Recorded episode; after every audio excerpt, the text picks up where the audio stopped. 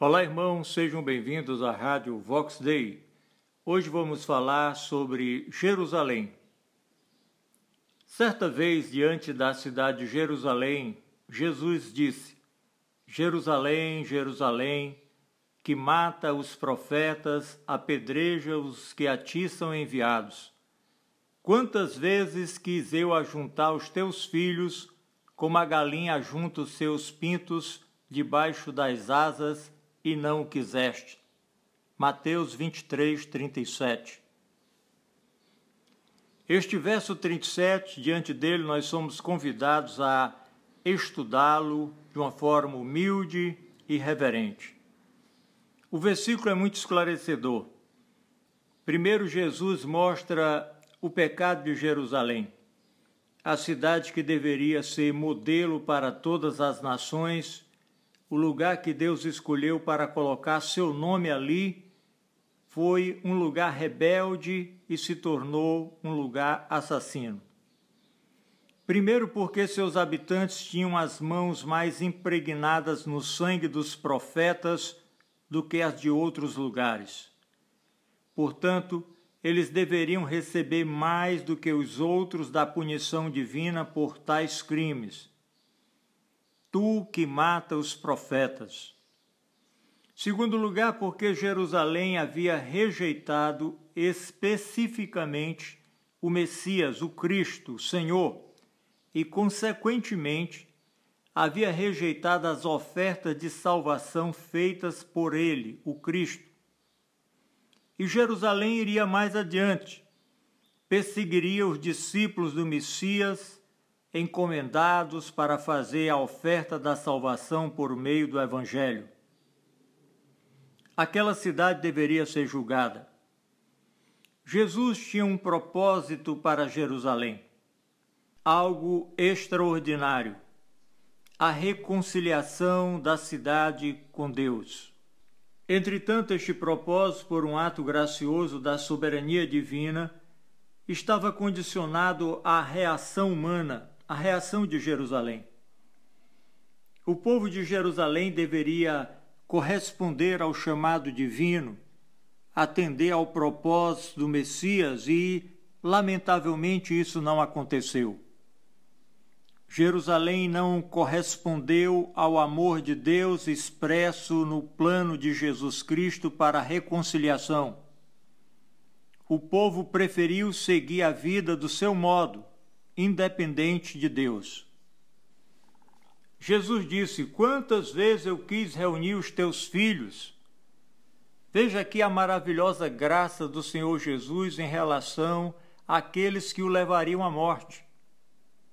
O amor de Jesus é sem paralelo à nação de Israel, uma nação ingrata e impenitente. Jesus teria levado toda a nação de Israel para a sua igreja e reunido todos sob as asas da majestade divina, se houvesse o arrependimento e o reconhecimento de que Jesus Cristo era o Messias. As palavras de Jesus mostram os seus esforços em proteger a cidade livrá-la da destruição, do juízo. Mas há uma declarada oposição entre o propósito de Jesus e a vontade dos judeus, que demonstraram enfaticamente a sua obstinação invencível em resistir às expressões mais graciosas da bondade de Cristo Jesus. Nunca houve certamente uma cidade no mundo em que Deus concedeu títulos tão magníficos ou honra tão distinta como Jerusalém. E ainda assim, nós podemos perceber quão profundamente o povo reagiu com ingratidão.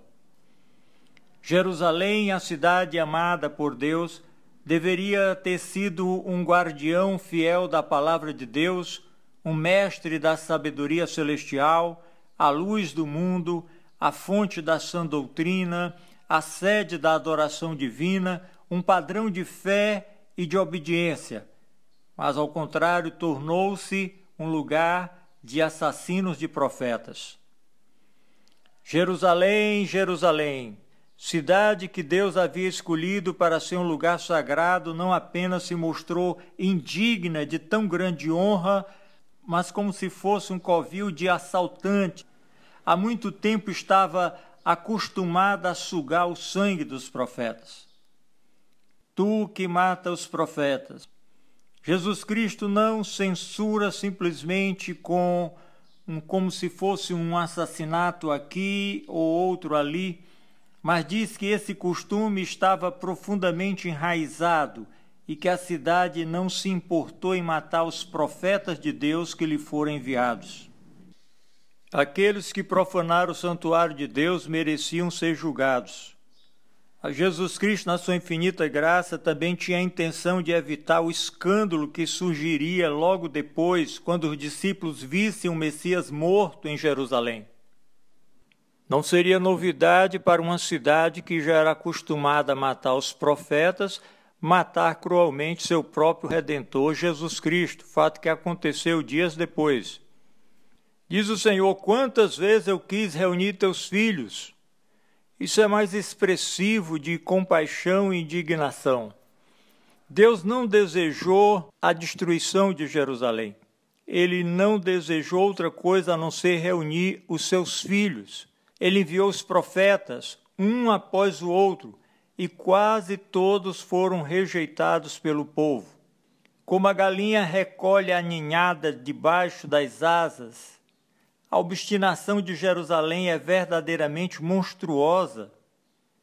Jerusalém não permitiu que Deus trouxesse seu povo para junto de si.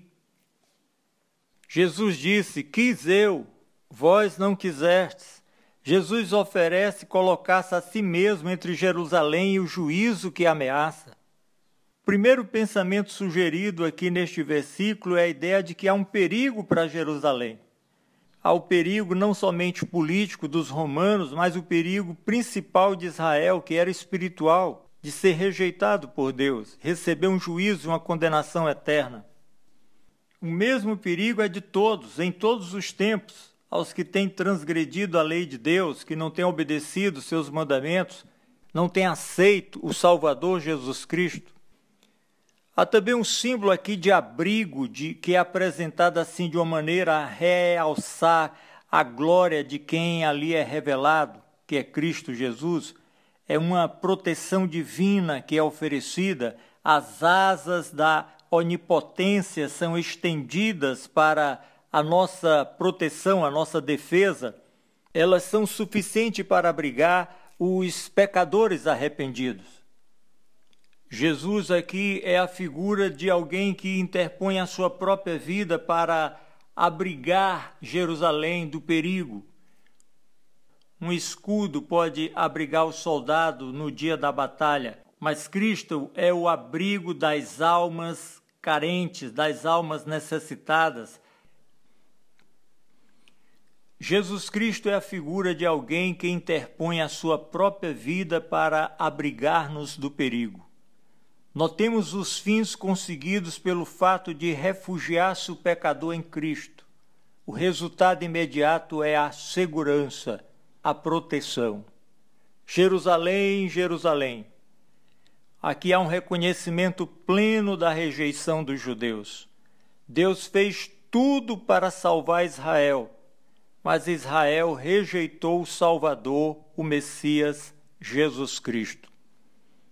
As Escrituras nos mostram que na segunda vinda gloriosa de Cristo, Israel reconhecerá e receberá o seu Messias que foi rejeitado.